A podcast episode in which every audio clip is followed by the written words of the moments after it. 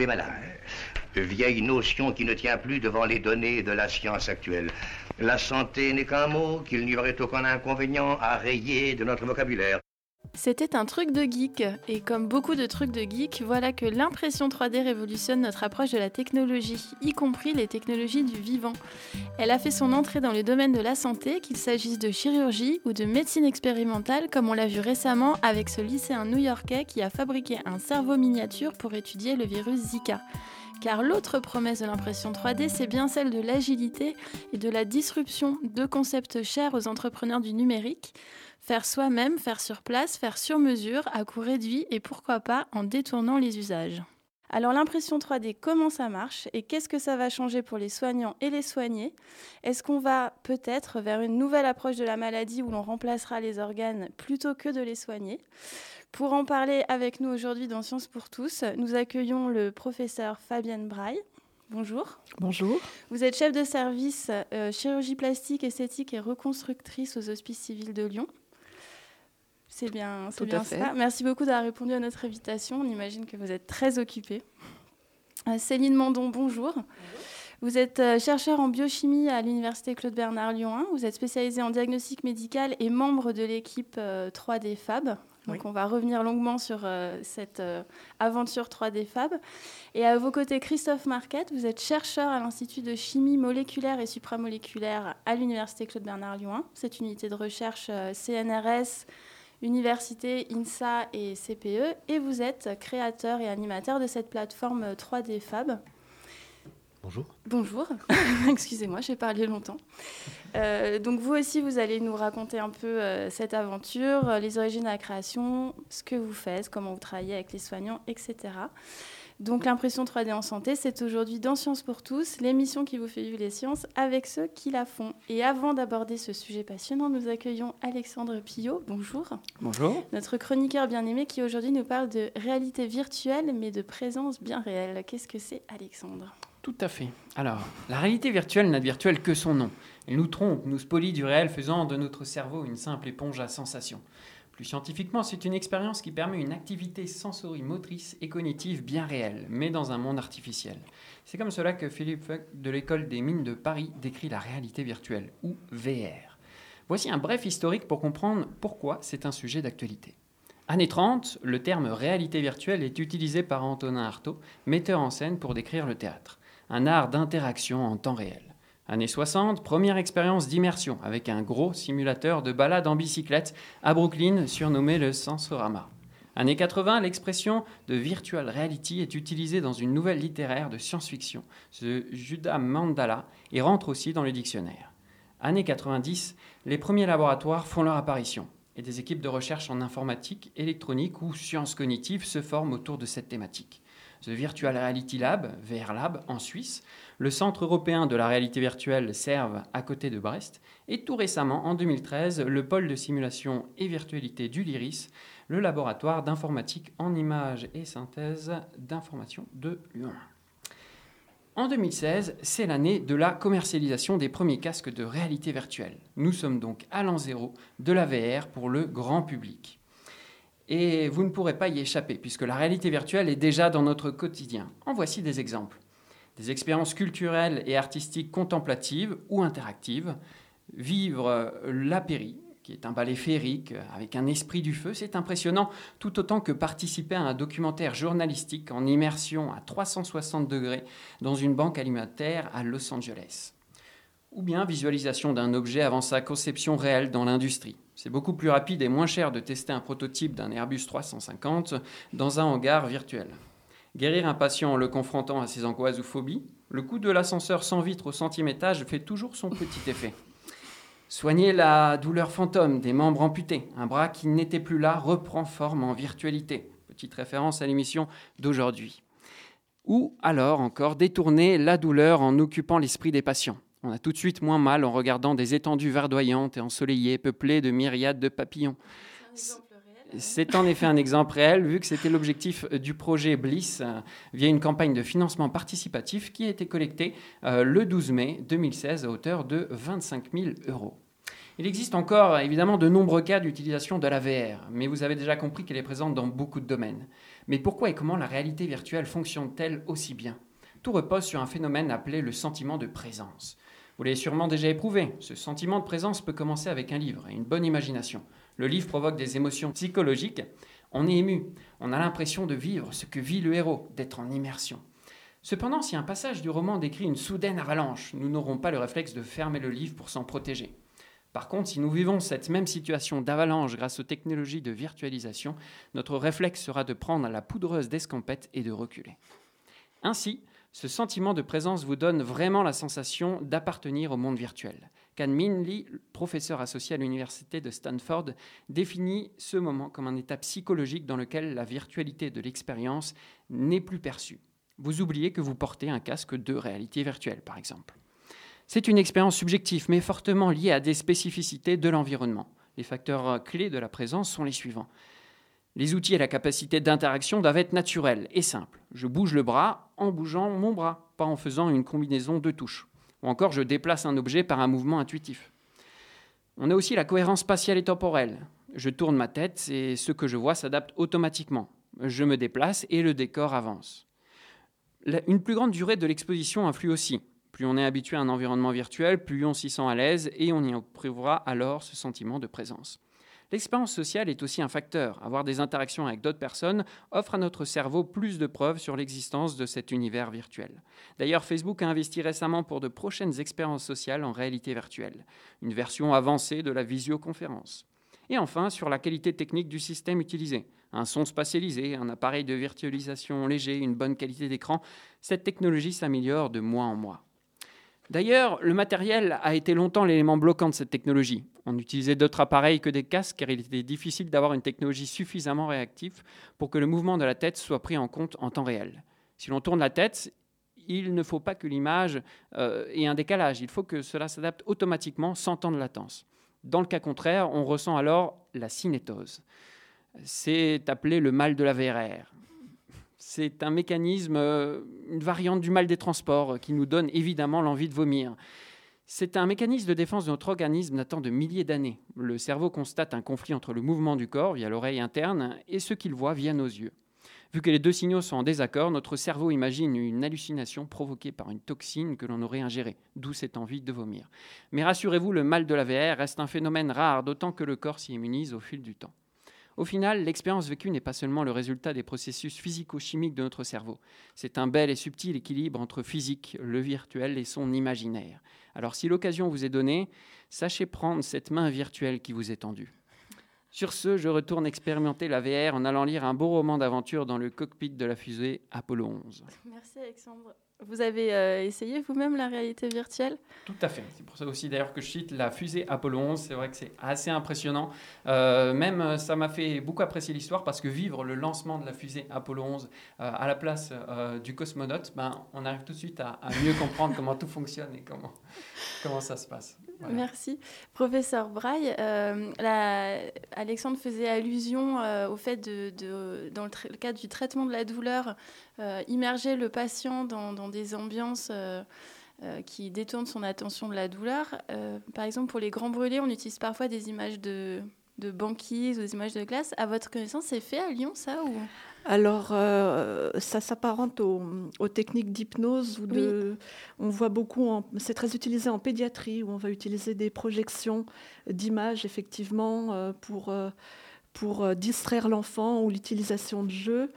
Il y a des choses qui sont très formelles avec des logiciels qui sont vendus par des, des, firmes qui fabriquent des logiciels adaptés pour les enfants brûlés. Et on peut le faire de façon, et c'est fait énormément à Lyon, de façon beaucoup plus, plus simple, par le jeu, par les, par des dessins animés, des choses comme ça. Et ça marche très très bien effectivement chez Mais les patients n'ont pas forcément un casque euh, comme on voit pour la réalité virtuelle à mm. laquelle faisait allusion Alexandre. Non, non, on utilise les, les, capacités de concentration de l'enfant euh, qui sont très, très efficaces avec un petit peu d'hypnose.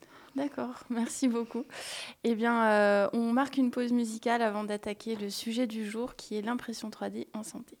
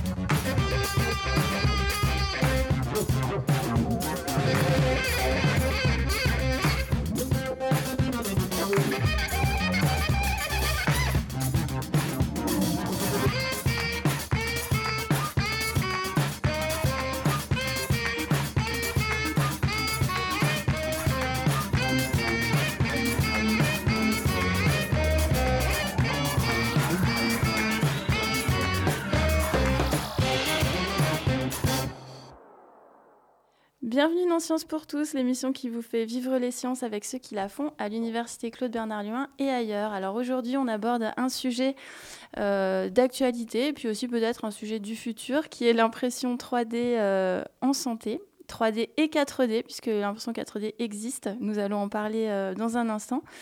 Donc pour ce faire, j'accueille Christophe Marquette. Rebonjour. Rebonjour. Rebonjour. Vous êtes donc euh, créateur de cette euh, plateforme universitaire 3D Fab. Je rappelle que vous êtes chercheur à l'Institut de chimie et biochimie moléculaire et supramoléculaire. Toutes mes excuses pour euh, l'erreur dans, le, dans le lancement. Oui, oui, tout à fait. alors, est-ce que vous pouvez nous expliquer ce que c'est que cette plateforme universitaire 3D Fab? Oui. Euh, donc 3D euh, Fab, c'est une plateforme, donc, comme vous dites, euh, universitaire, donc, qui, est, qui est hébergée par l'Université de Lyon. L'université Claude Bernard Lyon, c'est ça Sur le campus de Ladois De Ladois, okay. Donc, elle a comme spécificité d'être dédiée à 100% au domaine de la santé, par rapport à tout ce qui se fait un petit peu en Fab Lab, design ou, ou, mécanique, etc., qui, qui sont assez répandus. Et euh, sa destination, donc son utilité euh, pour, pour nous et pour la, la, communauté à la fois scientifique et industrielle, c'est vraiment d'apporter des outils 3D, euh, d'impression 3D, à la fois à l'innovation pour les entreprises. Donc c'est vraiment son, son, but, son but précis. Donc on verra tout à l'heure, on a des exemples mhm. sur, sur des, des, aboutissements déjà en, en industrie. Et, et, aider aussi les laboratoires à se servir de cet, cet outil-là pour permettre des innovations à la fois scientifiques, à la fois technologiques, etc. Donc, euh, donc la plateforme, elle, essaye d'avoir un maximum d'outils euh, disponibles pour, euh, pour pouvoir couvrir un, maximum de, besoins. Mhm. Donc il y a toutes les différentes types d'impression 3D disponibles. D'accord. Vous, vous utilisiez le, le, terme de Fab Lab. Qu'est-ce que c'est un Fab Lab? Euh, Normalement, un Fab Lab, c'est un terme anglo-saxon qui, qui vient des, je pense, euh, des États-Unis, de la Californie à mon avis, au départ. Euh, un Fab Lab, c'est un endroit où des machines sont disponibles pour du public, exactement comme on fait, hein, une plateforme, pour du public un petit peu geek qui veut faire soit fabriquer des choses lui-même, soit apprendre à utiliser des outils de fabrication, microfabrication, décolletage, euh, fabrication à façon avec des appareillages mhm. automatisés, des choses comme ça. Et euh, le Fab Lab a pour vocation normalement d'être ouvert à tout public de mettre à disposition du savoir-faire et des machines pour, pour que les gens puissent euh, venir fabriquer des choses par eux-mêmes avec des outils qui ne sont pas disponibles n'importe où. Et donc là, c'est le cas? Vous avez des gens qui viennent fabriquer des choses? Euh, C'est le cas. Donc on a à la fois des étudiants, des fois, qui viennent. On a quelques étudiants qui viennent euh, de l'école centrale, de l'IUT, de l'INSA, qui ont des projets scientifiques et qui viennent, qui viennent faire des petites pièces des petites choses comme ça. On essaye que ça soit en relation avec la santé encore. Mais bon, comme on a aussi à disposition des machines qui sont un petit peu à la pointe, ils aiment bien venir aussi pour faire du plastique qui n'est pas forcément en relation avec la, avec la science. Mais voilà, il y a des gens qui viennent de l'extérieur euh, pour, pour faire des choses. Après, il y a des demandes auxquelles on ne répond pas parce qu'elles sont un peu loin de, du secteur dans lequel on a voulu se placer. Très bien. Et donc en, santé, quel genre d'impression 3D on fait? On imprime quoi? Alors donc l'impression 3D, il y a trois ou quatre grandes techniques. Il y a des techniques qui sont adaptées à la santé, d'autres qui ne sont pas adaptées à la santé. Euh, tout ce qui est euh, fil fondu, on appelle ça l'extrusion à chaud, et pas du tout adapté, en tout cas dans le domaine où nous on est, et pas adapté à, à la santé, aux applications santé, à part pour faire vraiment des prototypes de matériaux euh, pour mhm. implanter ou des choses comme ça. Ce qui, ce qui s'adapte bien à la santé, c'est euh, les appareillages de photolithographie et les appareillages d'extrusion à froid. D'accord. Photolithographie, on fait de la 4D. D'accord. Ce que fait, ce que fait Céline Mandron. Et impression à froid, extrusion à froid, on fait de l'impression d'organes, de tissus vivants, etc. Donc c'est plutôt la, partie euh, dont on peut parler. Et donc on peut imprimer du tissu vivant, Céline Mandon. Comment ça se passe? Oui, alors c'est ce qu'on appelle le bioprinting. Euh, on va, dans notre cas, on utilise une encre dans laquelle on incorpore directement les cellules Mhm. et on va euh, imprimer cette encre avec euh, une technologie de- d'extrusion à froid. Qu'est-ce que c'est l'extrusion? L'extrusion, c'est le fait de faire passer un composé dans une buse et de déposer un gel sous une forme différente en, en fabrication additive, donc en impression 3D. D'accord. Donc, dans notre cas, on utilise l'extrusion à froid.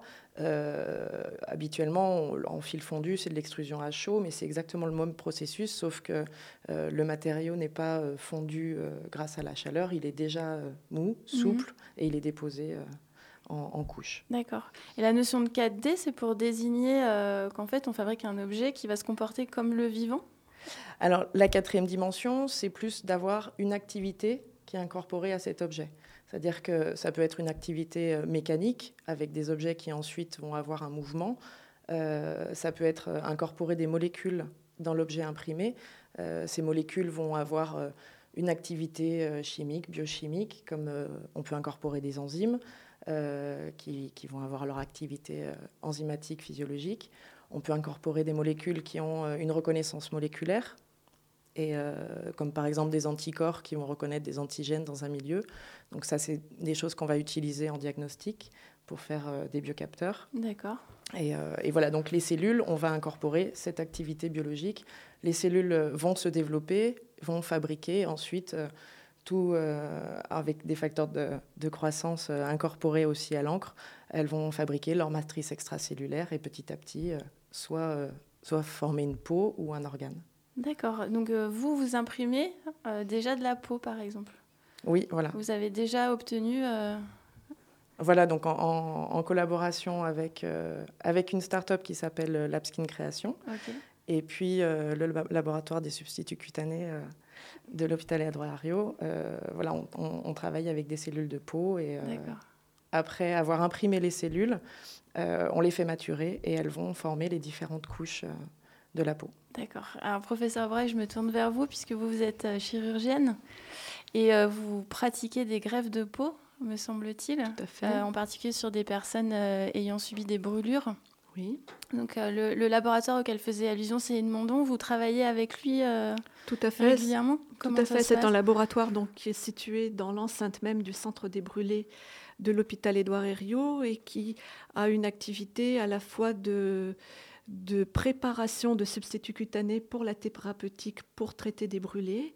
Il faut savoir que le domaine de la brûlure est un des premiers domaines où la bioingénierie, c'est-à-dire la reconstruction de tissus, a été appliquée en routine Mhm. et également une activité de recherche avec de nombreuses collaborations dont on a là un exemple. Et comment vous expliquez que ce soit un des premiers domaines investis par euh, la bio-ingénierie, cette, euh, ce domaine de, de la grande brûlure?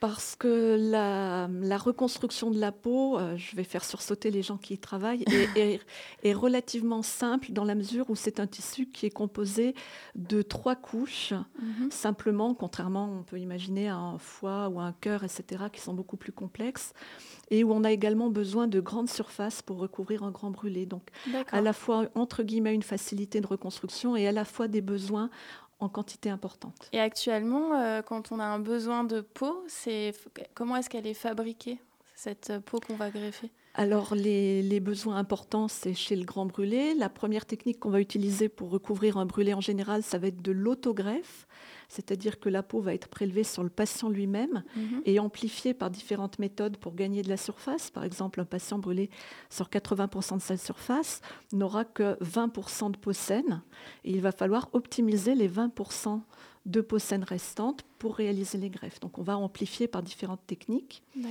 On va pouvoir également utiliser à titre de recouvrement temporaire ce qu'on appelle de la peau de donneur, c'est-à-dire de la peau qui est obtenue à l'occasion des prélèvements d'organes chez les patients qui ont décédé et qui ont fait le choix de donner leurs organes et leurs tissus. Et puis, on va également pouvoir cultiver de la peau. Donc, actuellement, on la cultive et peut-être un jour, on la reconstruira par impression 3D. D'accord. Et Christophe Marquette, si votre euh, plateforme se, se positionne sur ce, cette technologie-là C'est parce qu'il y a une demande particulièrement importante Ou euh, pourquoi vous avez fait ce choix? Ce choix de la peau Oui, de travailler sur la peau. Euh, bah, le choix de la peau, il est venu d'abord d'une demande de, de l'entreprise Labskin Création, qui est une entreprise qui ne fait pas de la peau, qui se greffe, mais de la peau pour la cosmétologie. D'accord, et qui est à Lyon? Oui, ah une entreprise qui est euh, aussi localisée vers l'hôpital. Donc euh, ça, a démarré, ça a démarré par ça. Et, comme le disait Fabienne Braille, euh, la peau est un modèle assez simple, disons. On va dire que ça comme ça, que trois ou quatre types de cellules, plutôt organisées en, couches. Donc c'est quelque chose d'assez simple à, démarrer. Et surtout, comme je disais tout à l'heure, nous on est au service des projets. C'est-à-dire qu'on est mhm. un hôtel à projet. Skin Création est venu nous voir pour transférer une technologie de fabrication de peau non 3D, enfin non, imprimée, vers la technologie 3D. On l'a fait avec elle, on l'a accompagnée sur ça et, voilà, on a donc, du coup on a un brevet, on a des projets qui, qui avancent euh, ensemble. Euh, si, si, j'ose dire, on n'a pas choisi la peau, c'est la peau qui, qui nous a choisi hein, pour, euh, pour, euh, pour être direct. Euh, on a des, par ailleurs d'autres projets, nous, qu'on mène euh, de nous-mêmes, mais sur la partie, la partie peau, c'est vraiment la peau qui est venue nous, nous demander. 3D Fab existe depuis combien de temps? Du coup, là, ça fait environ deux ans qu'on a commencé l'activité. Et pourquoi, du coup, cette, cette plateforme, enfin, est-ce que c'est une start-up? Comment ça fonctionne? Au sein d'un institut de recherche universitaire? Alors, elle, est, à, à, la marge en fait de l'institut parce qu'elle utilise beaucoup de de savoir-faire, euh, notamment en biochimie. C'est pour ça que le mhm. mot biochimie était important tout à l'heure. Il sur le bec. Une partie, c'est ça. Il y a une partie, une belle partie chimie aussi, parce qu'on fait beaucoup de formulations d'encre, etc. Mais c'est de l'encre biochimique. Euh, donc elle est à la marge de, des activités et puis euh, elle s'inscrit quand même aussi dans la recherche que par ailleurs on fait dans mon laboratoire, mhm. dans, dans, notre équipe, sur le diagnostic, sur l'interaction de la biologie avec les matériaux etc. Donc voilà, c'est, elle émane de toute cette thématique, de tout ce domaine qu'on qu'on essaye de mener. D'accord, donc on s'inscrit vraiment dans une démarche euh, interface science-santé et pas dans une démarche technologique à la base. À la base, non. À la base, on, est vraiment, on a vraiment lancé ça au départ, nous, en interne, pour euh, évaluer l'impact des technos de 3D sur la science que nous on faisait. D'accord. Et après, ça, ça, a pris de l'ampleur parce qu'on s'est aperçu que les chercheurs euh, d'à côté ou euh, de l'INSA ou de l'école centrale ou, euh, ou d'autres d'autres parties de, de, la France venaient nous voir parce qu'on avait l'expérience en fait dans l'impression de matériaux, de biomatériaux, de cellules, etc. D'accord. je vous remercie. On va marquer une nouvelle pause musicale avant d'approfondir les réalisations et les projets.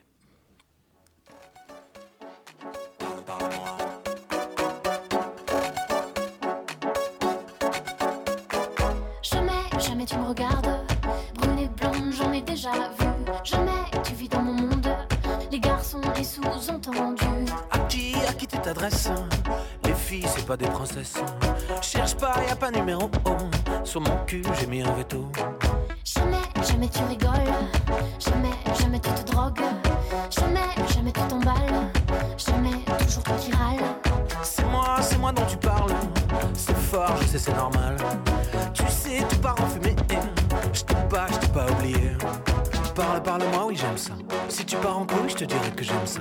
T'es plus fort que moi, c'est pour ça que j'aime ça. Je t'écouterai des choses, je crie ton nom et j'aime ça. Parle, parle-moi, oui, j'aime ça. Si, si tu pars en couille, je te dirai que j'aime ça. C'est pour ça que j'aime ça. Je t'écouterai des choses, je crie ton nom et j'aime ça.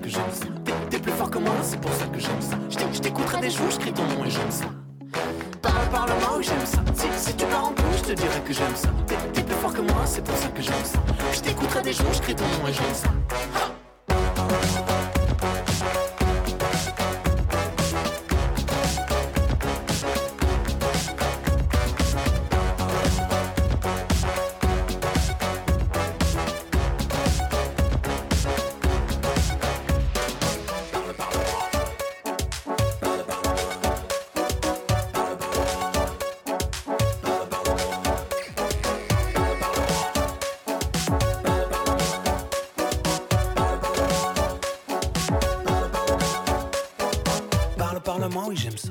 Si tu pars en couille, je te dirais que j'aime ça. T'es plus fort que moi, c'est pour ça que j'aime ça. Je t'écouterai des jours, je crée ton nom et j'aime ça. Parle, parle-moi, oui j'aime ça. Si, si tu pars en couille, je te dirais que j'aime ça. T'es plus fort que moi, c'est pour ça que j'aime ça. Je t'écouterai des jours, je crée ton nom et j'aime ça.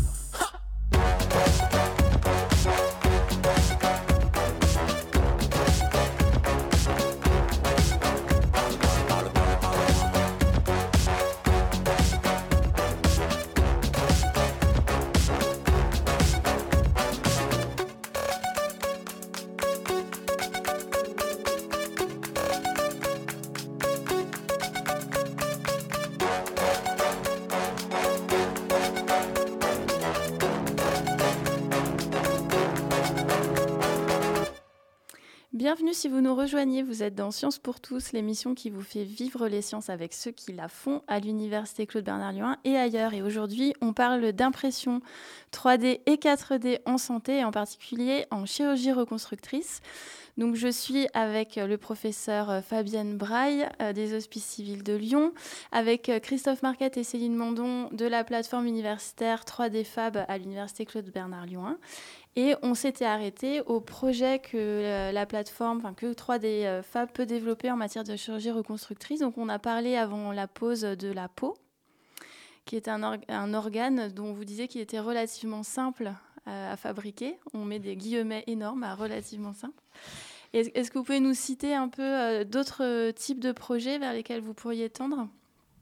Oui, Christophe Marquette Euh, oui, bah, c'est vrai que la peau est assez simple à, fabriquer, en tout cas en termes d'architecture.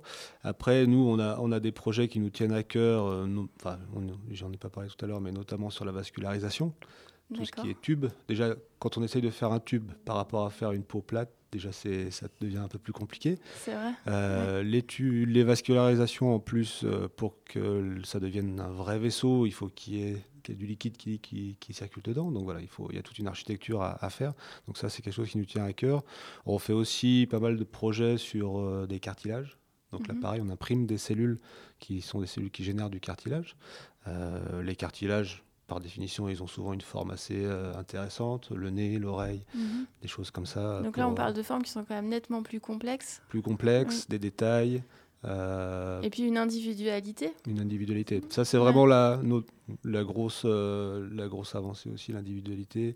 On essaie d'utiliser les imageries médicales pour générer euh, les objets, pour pouvoir avoir quelque chose de vraiment adapté à chaque, à chaque personne, etc. D'accord. Euh, professeur Braille, comment est-ce qu'on travaille quand on est médecin Euh, Alors, à l'heure actuelle, déjà, euh, dans le cadre de chirurgie euh, reconstructrice, est-ce qu'on travaille en amont avec les, les scientifiques qui produisent, entre guillemets, cette peau, par exemple, dans le cas des greffes de peau? Est-ce que les médecins s'impliquent dans ce processus? Au maximum, oui, c'est quelque chose d'extrêmement important parce que on, on ne peut pas avoir des chercheurs qui s'extasient devant leurs cellules dans- devant un microscope sans qu'il y ait des, des échanges sur quelles sont les applications thérapeutiques, quels sont les, les points de perfectionnement qu'on Mhm. peut amener et, et les besoins réels. Et c'est, ce sont des échanges auxquels les, les médecins, en tout cas, tiennent énormément et qui sont extrêmement enrichissants et qui font beaucoup progresser Mhm. tout ce qui est thérapeutique. Donc, on peut imaginer. c'est une demandon, excusez-moi. bah, Je voulais, la euh, parole. excusez-moi. Je voulais ajouter que ces échanges sont vraiment indispensables pour nous aussi parce que chaque, euh, chaque personne dans ces projets collaboratifs va apporter son expertise. Mhm. Et euh, nous, nous n'avons pas du tout l'expertise des médecins avec euh, lesquels nous travaillons. Donc, euh, eux amènent tout leur savoir-faire sur ces organes, sur les patients, et, euh, et nous pouvons après répondre à leurs problématiques. Alors, imaginons que vous fabriquiez un nez, par exemple. Euh, euh, on, on se posait la question hors antenne de la durée de vie de ces, de ces éléments qui sont fabriqués par l'impression 3D. Comment est-ce que vous l'envisagez? Alors, en général, quand il y a une, euh, une prothèse, euh, si elle est chez un enfant, par exemple, l'enfant va grandir, donc euh, elle va être euh, enlevée, puis remplacée par une autre avec une taille qui s'adapte. Là, le but, c'est de faire des éléments qui sont construits avec les cellules du patient, Mhm. et donc qui vont vivre avec le patient, et on espère grandir avec celui-ci dans le cas des enfants. Mais du coup, le but, c'est d'avoir des éléments qui s'incorporent vraiment. euh, Et donc au ça, corps. c'est imaginable, un nez qui pousse avec euh, la personne sur laquelle vous l'avez greffé. C'est ce qu'on essaie d'obtenir. oui. C'est Oui, oui. Christophe Marc. Ah, pardon, professeur. On peut, Wright. on peut imag- imaginer que ce soit une réalité parce que les- c'est justement la richesse et puis l'aspect un petit peu 4D de ces reconstructions qui est que les, les cellules qui vont être incorporées dans ce nez vont recevoir l'impulsion des facteurs de croissance, en particulier au moment de la puberté, et on peut imaginer qu'elles vont y répondre. Alors après, c'est l'avenir qui nous dira dans quelle mesure euh, cette réponse est pertinente et adaptée. Euh, mais on, on peut penser que, utilisant les propres cellules du patient, elles répondront euh, dans les mêmes proportions que, le reste du corps. Alors, au risque de poser une question idiote, hein, mais tant pis. du coup, ça veut dire que, euh, imaginons ce nez 3D, qui, enfin ce nez imprimé qui pousse, euh, ça veut dire qu'il est à la base intégralement constitué de cellules vivantes ou une partie est, est- du matériau artificiel et si c'est le cas, comment est-ce que ce matériau artificiel, lui, peut se transformer spontanément? Christophe Marquette. Ouais, hein, donc là, il y, a- il y a en général un mélange euh, pour tout ce qui est euh, cartilage euh, de soutènement. Mhm. Il y a en général un mélange entre un matériau synthétique et, euh, et du cartilage euh, généré in situ. En tout cas, pour l'instant, c'est ça qui se fait. Nous, notre but, c'est vraiment que le cartilage soit généré par les cellules euh, du, du patient. Alors, soit on a un- une architecture sous-jacente qui est résorbable au bout de quelques semaines ou quelques années, et à Mhm. ce moment-là, on n'a plus du tout d'architecture qui est, gênante. Mais il y a quand même des tenues et, aussi, euh, enfin, je parle sous le contrôle de, Fabienne, au niveau de la greffe, il faut qu'il y ait une tenue à la suture, une tenue à la pose des, greffons qui soit suffisante. Donc euh, pour arriver à ça en maturant des matériaux imprimés, c'est encore pas, pas tout à fait aussi facile, aussi facile que ça. D'accord, professeur Braille, je vous vois réagir. Oui, oui, non, j'avais effectivement pas réalisé qu'il y a un aspect de, de maturation qui est important et que ce que vous produisez, c'est quelque chose qui n'a pas de rigidité intrinsèque dans un premier temps. Et on peut tout à fait imaginer que- que- qu'il y ait une trame euh, euh, résorbable, comme on peut le voir dans les dermes artificielles, par exemple. C'est-à-dire la trame résorbable? Euh, pour prendre l'exemple des dermes artificiels, ils sont composés d'une éponge de collagène qui est réticulée en trois dimensions. Mhm. Et lorsqu'on y ajoute des fibroblastes, les fibroblastes vont commencer par utiliser cette trame de collagène comme un canevas et ils vont ensuite construire leur propre structure sur cette trame qui est apportée. Et en même temps, le collagène artificiel, entre guillemets, initial, va être résorbé. Et on va avoir comme ça un relais entre la structure qui a été apportée au départ et les tissus propres du patient.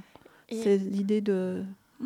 Est-ce qu'en tant que chirurgien, on, on travaille de la même manière à- avec euh, un derme artificiel ou un derme non artificiel au moment de la greffe, par exemple? Est-ce que le geste technique est différent? Le geste technique est différent. oui. En quoi? Euh, un, derme artificiel, tant- initialement, c'est un produit qui est inerte et qui, par exemple, se défendra très mal contre l'infection. Donc, on devra être particulièrement vigilant euh, dans les jours qui suivent la greffe pour vérifier que ça se passe bien. D'accord. Et au niveau du patient, est-ce qu'il y a une information qui lui est donnée sur la nature du derme qui, qui est Tout à greffé? Fait. Tout à fait. Il y a toujours un, devoir d'information euh, en chirurgie en général et en chirurgie plastique euh, et reconstructrice qui est extrêmement important. D'accord. Et alors du coup, je me tourne de nouveau vers nos imprimeurs euh, 3D et, et 4D. Euh, comment est-ce que, enfin, le- les étapes de la conception de ces, de ces futurs organes euh, 3D, comment ça se passe? Là Vous en êtes au stade préclinique déjà ou pas encore tout à fait, Christophe Marquette? Non, on n'en est pas encore au stade préclinique, en tout cas pas dans notre laboratoire. Il y a, il y a déjà des, quelques études qui ont été faites, notamment aux États-Unis, avec de la greffe euh, de petits morceaux d'organes sur des animaux, sur des Mhm. souris. Il y a une étude là qui est sortie il n'y a pas très longtemps sur plusieurs exemples, euh, notamment du cartilage et puis euh, de la peau, je crois aussi, euh, qui sont faits pas avec des technologies qu'on utilise nous, mais voilà, qui, qui- qui sont faites. Dans notre cas, on en est plutôt à. Enfin, il y, y a- il y a un déphasage. Mhm. Ça dépend des projets, ça dépend des. La peau, on est assez proche de, de faire des essais. Euh, euh, on espère pouvoir avoir un- des projets qui démarrent rapidement pour. euh, Rapidement, c'est quelle, euh, quelle échelle de temps? Euh, bah, bah là, on a, on a un projet qu'on espère démarrer en septembre. euh, Septembre avec, 2016 Voilà, avec un nouveau concept d'impression euh, sur le patient. D'accord, donc Donc, de la on- peau qui serait imprimée voilà. directement sur le patient. Donc là, on zappe l'étape de la greffe carrément, professeur Braille. C'est ça. Tout à fait. Ah oui, ok. Avec quand même une petite réserve que cette peau 3D va être reconstruite avec les cellules du patient et qu'on on ne fera pas complètement l'économie d'un prélèvement de peau sur le patient, D'accord. qui sera plus petit, plus facile à gérer, moins douloureux, etc. Mais qu'il y a quand même une étape de, de prélèvement à gérer. D'accord. Après, tous les, Oui, oui, non, mais je vous en prie. après, après tous les, toutes les parties euh, organes qui auront, ce qu'on- disait tout à l'heure, de la vascularisation, Mhm. là, on est encore assez loin, assez loin de, de faire des tests in vivo. hein. Et c'est un, un marché qui se développe? Un marché, je sais pas. je- Est-ce qu'on peut parler de marché déjà? Le marché, le marché, il existe pour la pharmacologie, la toxicologie, les tests, euh, les tests in vivo, mais en fait qui sont faits in vitro euh, sur des morceaux d'organes euh, le plus ressemblant possible à l'organe initial pour passer outre les, les tests sur les animaux. Là, c'est un vrai marché commercial. Après, ce qu'on fait nous avec les hôpitaux, là, l'endroit où nous on se place, en tout cas souvent sur 3D Fab, c'est-à-dire la reconstruction d'organes Mhm. pour la santé, mais surtout pour la reconstruction, la médecine régénérative, etc. J'ai du mal à voir euh, le moment où on va passer à je vais aller acheter un organe euh, chez la. Je pense que ça sera plutôt euh, phagocyté par les hôpitaux, la technologie. Enfin, je l'espère. En tout cas, nous, on travaille tout open source. On, on essaye de justement pas monter de, de, de structures privées pour que ça, pour que ça reste disponible. Euh, voilà. J'espère que ça redevient, ça deviendra pas un business. Et est-ce qu'on peut imaginer un usage récréatif Alors, Comme pour certaines modifications corporelles de gens qui se font greffer euh, des, des fausses cornes, euh, des implants aimantés, des choses comme ça. Des oreilles qui bougent en fonction de leurs émotions. c'est une ne bonne, riez pas, professeur Braille. On a fait une émission sur le sujet. c'est une, bonne idée. Oh, mais quelle bonne idée si, si, c'est une bonne idée. C'est une bonne idée. Euh, oui, je pense. Ah bah, du coup, là, on passerait plutôt dans un, un aspect consumériste. Ouais, Oui, ouais, ouais, Comme je il y a un marché du tatouage, un marché du ça. piercing. euh, ouais. Exactement. Euh, J'y avais pas pensé, mais peut-être qu'on va Voilà, s'y je pencher. souffle un vrai Ouais, créneau. C'est ça. Après, euh, on réfléchit aussi, nous, à faire, euh, à faire des choses en végétal. C'est-à-dire? Et ben, faire la même chose que ce qu'on arrive à faire avec des cellules euh, mammifères, mais avec des cellules végétales. Puis il y a peut-être un aspect récréatif dedans, je sais pas, ou un aspect agronomique en tout cas. Mais voilà, on, essaie, on essaye de réfléchir à ça, euh, voir ce qui peut se faire en, en agronomie, en, en tout cas en, en impression de, de végétaux. Et euh, on entend quand même souvent des campagnes d'appel euh, aux, aux dons euh, d'organes. On, on a le sentiment que l'hôpital manque de donneurs pour faire face euh, aux, aux besoins en greffe. Est-ce que ça pourrait devenir, euh, professeur Breuil, une alternative euh, quotidienne aux, aux situations de besoin de greffe? Ben, on, on espère tous qu'un jour, on pourra dire, euh, vous vous rendez compte, autrefois, au début du troisième millénaire, on était obligé de prendre les organes de gens fraîchement décédés pour réparer les vivants. C'est complètement fou, alors qu'en fait, il suffisait d'imprimer des organes neufs. Et on espère tous qu'un jour, c'est tout ce qui est technique de, de reconstruction. euh, par exemple, quand on reconstruit des gens avec des lambeaux, c'est-à-dire, par exemple, si vous avez une fracture ouverte de jambe, on va être obligé de vous prendre un lambeau de grand dorsal pour vous reconstruire la jambe, pour protéger votre os. On espère tous un jour que ces techniques seront dépassées et qu'on aura des choses beaucoup plus modernes à proposer. D'accord, bah, on va marquer une dernière pause musicale avant d'aborder euh, cette médecine du futur.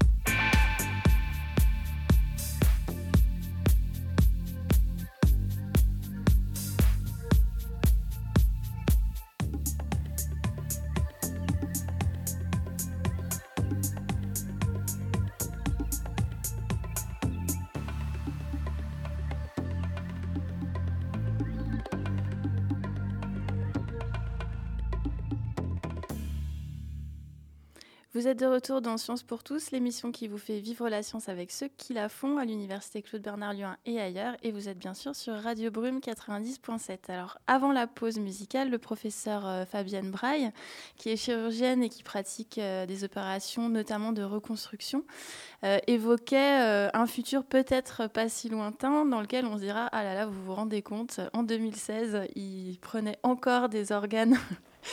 Chez des personnes fraîchement décédées. Et euh, voilà, donc cette possibilité de, de faire basculer cette pratique-là dans l'histoire, c'est quelque chose qui est discuté euh, actuellement dans, par les praticiens. On en parle dans les congrès. Oh oui, c'est vraiment euh, actuel on- comme préoccupation. Oui, oui, c'est quelque chose de complètement actuel. L'agence de biomédecine euh, pointe chaque année le manque d'organes et de tissus pour, par rapport au nombre de demandeurs et il y a vraiment des, recherches qui sont faites à la fois pour la reconstruction ta- 3D, éventuellement des, xénogreffes qui viendraient d'animaux en supprimant l'immunosuppression, des choses comme ça. C'est un souci permanent euh, en médecine. D'accord. Et est-ce que du coup, les, les médecins vont devoir développer des nouvelles compétences? Est-ce que euh, pour appréhender le travail de collaboration avec les, les gens qui vont fabriquer ces organes, donc qui vont manipuler des technologies de pointe, est-ce que les médecins doivent eux-mêmes euh, se former, acquérir des nouvelles connaissances et compétences? Tout à fait, c'est très important que, que les médecins soient bien au courant euh, des progrès qui sont réalisés et, et qu'ils soient également au courant des limites de ce qui peut être proposé pour pouvoir informer au mieux leurs patients. Il y a un rôle d'interface du médecin qui est très important à ce niveau-là. est-ce qui les fixe, ces limites Les limites d'une technique donnée? Oui. Alors les limites d'une technique donnée sont données par euh, euh, une bonne compréhension d'abord de, de comment est réalisé le matériau, avec Mhm. quels produits, en termes de sécurité sanitaire, en termes de stabilité dans le temps, en termes de, euh, de toxicité éventuelle, ce qui est quand même peu important a priori sur des cellules imprimées en 3D autologues. Qu'est-ce que ça veut dire, autologue? Autologue, ça veut dire qu'il vient du patient lui-même, c'est-à-dire des cellules qui ont été au départ prélevées sur le patient. Et, et- et donc le, le médecin doit être capable de situer cette thérapeutique dans l'arsenal qu'il a déjà et d'être capable de, de choisir la technique la plus adaptée à son patient. La dernière technique apparue n'étant pas forcément la plus pertinente pour un problème donné. D'accord. Et est-ce que, alors là, je me tourne vers, euh, par exemple, vous, Céline Mandon. Est-ce qu'on peut imaginer que ces techniques deviennent suffisamment faciles à manipuler pour faire du sur-mesure, Oui. patient par patient, quasiment Oui, voilà, Ouais. c'est vraiment le but de l'impression 3D, c'est de justement, pour les prothèses, c'est euh, c'est vraiment le cas parce que les prothèses sont faites actuellement avec des moules, donc on a euh, quelques tailles, mais euh, ça va pas être forcément adapté à la taille et à la morphologie du patient. Donc là, l'impression 3D, on, va pouvoir euh, réaliser vraiment un objet euh, dont la taille, la forme va être adaptée à la lésion, euh, au patient lui-même.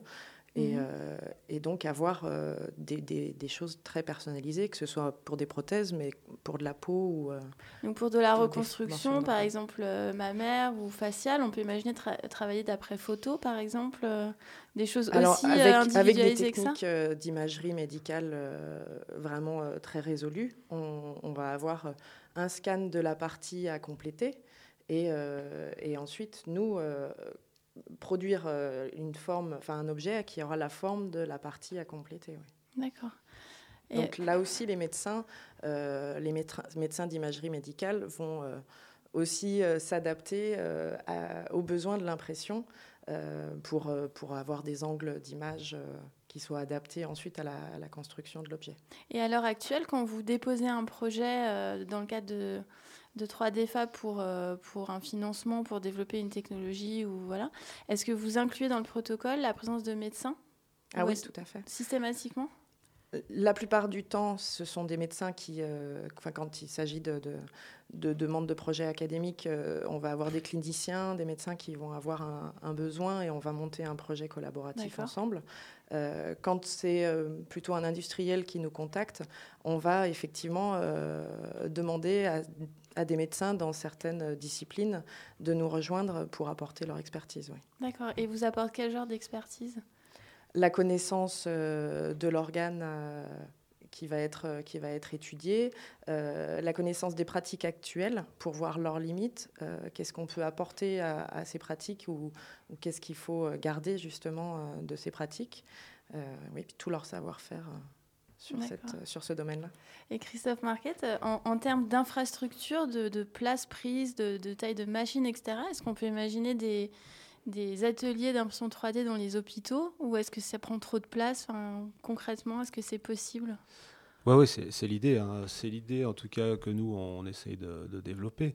Euh, c'est d'aller emmener au bloc, dans par, exemple dans le cadre de la peau, d'aller emmener dans le bloc euh, une machine qui fabriquera de la peau sur, sur la personne. On a un autre projet, on n'en a pas, pas, parlé tout à l'heure, sur des implants trachéales, euh, mhm. qui sont des implants en silicone mais qui doivent, euh, qu'il serait intéressant euh, d'avoir sur mesure, notamment, comme vous disiez, avec euh, à partir d'imagerie médicale, générer directement au bloc cet implant pour qu'il puisse être pris en charge directement au bloc par le chirurgien pour, pour, pour être greffé, pour être implanté. C'est pas une greffe, c'est un implant. après, on s'expose à certaines réglementations, à certaines choses. dont Fabienne pourra, pourra vous en parler mieux que moi. Euh, c'est un petit peu compliqué. La réglementation sur les implants, et pas les greffes, hein, mais sur les implants, c'est-à-dire euh, inertes, mais en matériaux non, euh, non, non, biologiques, c'est un peu complexe. En général, les fabricants de prothèses valident une ou deux tailles. Mm-hmm. Euh, c'est celles-ci qui sont, qui sont validées, qui sont acceptées par la réglementation. Le sur-mesure, pour l'instant, ne rentre pas dans la réglementation. Oui, parce qu'il faut une validation par les autorités sanitaires, c'est ça, et on, imagine mal une procédure enfin, rapide. Ça n'existe pas. Sur le moment. Euh, pour l'instant, ça n'existe pas. La prothèse sur mesure n'est pas, ne rentre dans aucune case de la réglementation. Donc, euh, nous, notre but, c'est de faire en sorte que uniquement les matériaux, les matières, les matières, les matières premières euh, qui sont validées par la réglementation rentrent au bloc et que les prothèses soient fabriquées au bloc, parce qu'à ce moment-là, on est en dehors de la réglementation sur la fabrication, la forme et ces choses-là. Mmh. Bon, voilà, c'est la démarche euh, qu'on essaye d'avoir pour faire rentrer la personnalisation au bloc, parce que sinon, ça ne ça, ça, fera pas. D'accord. Comment est-ce que le, médecin se situe par rapport à son patient S'il peut finalement, si le patient se dit que le médecin peut faire ce qu'il veut, c'est-à-dire imprimer la prothèse qu'il veut, euh, avoir enfin, voilà, un accès à une technologie qui rend beaucoup de choses possibles. Euh, est-ce que ça, ça peut changer la pratique euh, médicale ou pas? Ou est-ce qu'on est déjà dans cette négociation-là avec le patient La notion de limite à ce qu'on peut faire, comment elle se, comment elle se réfléchit? Alors, le, médecin est dans une relation thérapeutique avec le patient qui est une relation dont on dit que ça doit être une relation de confiance mhm. et euh, ça repose sur beaucoup d'informations. les, médecins ont toujours été un petit peu l'interface entre la science et le malade puisque on peut imaginer qu'un jour, un chirurgien, le premier chirurgien, est venu voir un patient, est venu lui dire J'ai une idée géniale, je vais vous ouvrir le ventre et peut-être que ça va vous guérir. on peut imaginer qu'un autre jour, un orthopédiste a dit à un patient J'ai une idée géniale, je vais vous mettre une prothèse de hanche, peut-être que ça marchera.